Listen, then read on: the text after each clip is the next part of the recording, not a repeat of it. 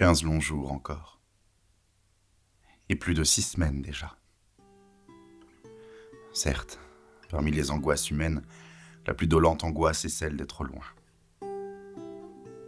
On s'écrit. On se dit que l'on s'aime. On a soin d'évoquer chaque jour la voix, les yeux, le geste de l'être en qui l'on met son bonheur. Et l'on reste des heures à causer tout seul avec l'absent. Mais tout ce que l'on pense et tout ce que l'on sent et tout ce dont on parle avec l'absent persiste à demeurer blafard et fidèlement triste. Oh, l'absence, le moins clément de tous les mots. Se consoler avec des phrases et des mots, puiser dans l'infini morose des pensées de quoi vous rafraîchir, espérance lassée, et n'en rien remonter que de fade et d'amer. Puis voici, pénétrant et froid comme le fer, plus rapide que les oiseaux et que les balles, et que le vent du sud en mer et ses rafales, et portant sur sa pointe aiguë un fin poison.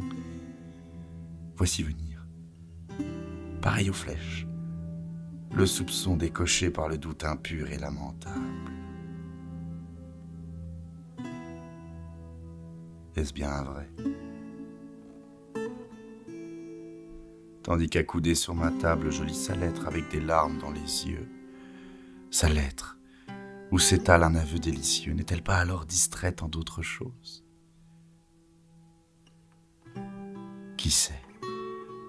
Pendant qu'ici pour moi lent et morose coulent les jours, ainsi qu'un fleuve au bord flétri, peut-être que sa lèvre innocente a souri. Peut-être qu'elle est très joyeuse et qu'elle oublie.